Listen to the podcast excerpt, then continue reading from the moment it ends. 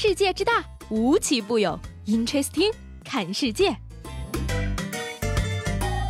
本节目由喜马拉雅青岛独家出品。Hello，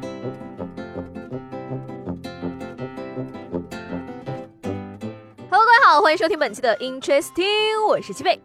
最近啊，我就发现呢，每当啊我看到那些穿搭的博主，还有这个网红淘宝店主的照片的时候呢，我都要感叹一番啊。你说，到底是什么让他们走上了时尚达人的道路呢？是审美呢，还是时尚触觉呢，还是对穿搭的独到见解呢？不是美貌。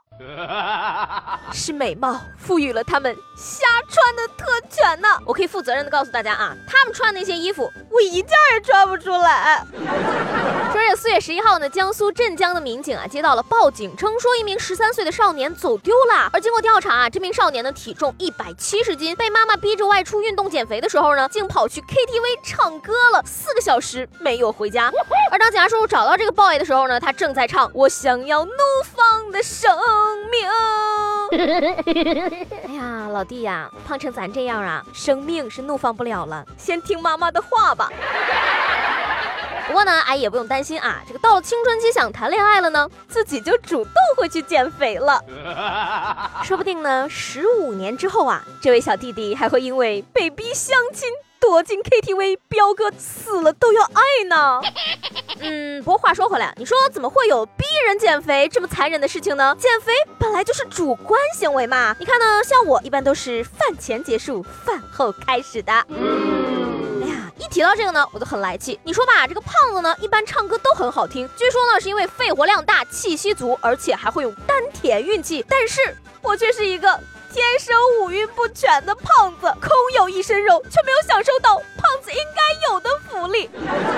不知道大家还记不记得昨天那位全裸出来扔垃圾的日本公务员啊？不得不说呢，这个日本的公务员啊，真的是一个非常神奇的存在。怎么说呢？这个波士顿马拉松啊，最近落幕了。来自日本的这个川内优辉呢，以两个小时十五分五十四秒夺得了男子的冠军。而作为一名普通的公务员，他每天朝九晚五，但仍然坚持跑步和比赛。于是呢，他踏遍了日。日本各大马拉松的颁奖台啊，而且多次代表日本出战世界级的赛事，让所有的职业选手都刮目相看。确实是很令人佩服啊！上班的同时居然还有精力去训练跑步。不过呢，其实也可以理解的，不打卡上班能跑那么快吗？说到这个日本啊，今日呢，这个日本呢推出了一本叫做《抗日神剧大百科》的书籍，里面呢收录了这个我国当红的抗日神剧的剧情解析、人物关系，还有各种画面的吐槽，并且呢随书啊还附赠了这个抗日中文教学，教你如何说一口纯正的抗日中文。哎呀，担心多年的事情终于发生了啊！我就知道嘛，凭借岛国人搜集整理资料的能力，早晚会有这么一天的呀。好消息是呢，至少书里写了，我们中国人本身也在。吐槽这件抗日神剧，书中呢对抗日神剧的定义啊是爱国喜剧，评价呢是这个时代背景完全无视，这个定位呢一看就是仔细研究过了，丢脸。太丢脸了，把脸丢到了日本，日神剧丢的，这真的是抗日神剧让人最尴尬的一次了。而据说呢，日本本来啊也会买一些中国的国产电视剧来播，那其中呢就不乏这个抗日神剧，而且呢，这个日本人啊纷纷表示看得非常爽，手撕鬼子这样的场面呢被他们叫做中华大切断。虽然呢这件事情啊不管从什么角度来看都充满了喜感，但是呢还是想问一句，有了这些抗日神剧的存在，日本人会怎么样看待我们的历史观呢？尤其是二战后出生的日本年轻人，还会不会有兴趣了解那段历史的真相呢？只能说啊，这是一个值得人深思的问题。除了这个抗日神剧啊，健身减肥也是一件很值得思考的事情哈。据这个二零一八年健身支出报告显示呢，说二零一七年用户人均健身支出为一千五百零二元。数据显示呢，抱着减肥目的去健身的人群中啊，有百分之三十三的人减重了十斤以内，但是呢，也有接近一半的人体重并没有什么变化。而报告还显示呢，说一个人如果想要减掉一斤肉，平均需要花费四百五十块。我跟你们说啊，从此以后再也不要说我是败家子儿了，我这省了多少钱呢？那你看，这个市面上流行减肥餐呢，都是什么鸡肉加生菜，可是汉堡也是加的鸡肉和生菜呀。所以我宣布，汉堡属于减肥食谱，可以放心吃了哟。一边吃一边在心里默念：只要我吃的够快，体重就追不上我。你真棒！最近呢，我就发现啊，这个情侣们虐狗啊，越来越喜欢去交通要道了。昨天呢，跟大家分享了一对情侣在铁轨上拍照，而今天呢，又要跟大家介绍一对在高速路停车吵架的情侣。说这个十六号呢，温州的一对情侣啊，在高速路上停下车来吵架，女孩子呢，甚至要求男朋友下跪认错，而她男朋友呢，也是个爽快人，表示说：“我给你跪下，咱俩就可以分手了吗？” 然后他就真的跪在了女孩子的面前，于是女孩子情绪十分的激动，并对着男朋友哭喊道：“说，你说我为你花了多少钱？你怎么可以这样对我？”而最终呢，两个人还是被交警叔叔带离了高速公路。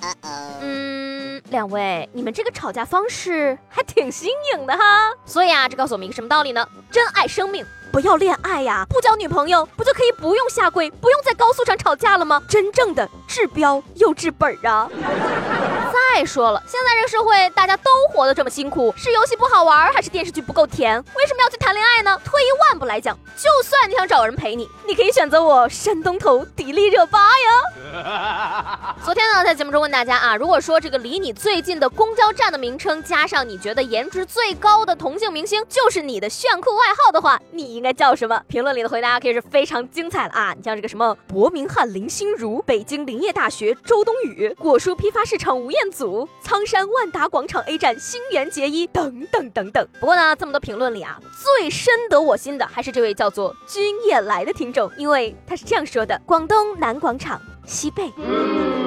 好了好了，不自恋了啊！估计我再这样说下去的话呢，大家都要取关我了。昨天呢，我在网上看到了一个很有趣的话题，叫做“千万不要带你的父母去泰国旅游”。嗯，我就很好奇了，到底为什么呢？点进去之后。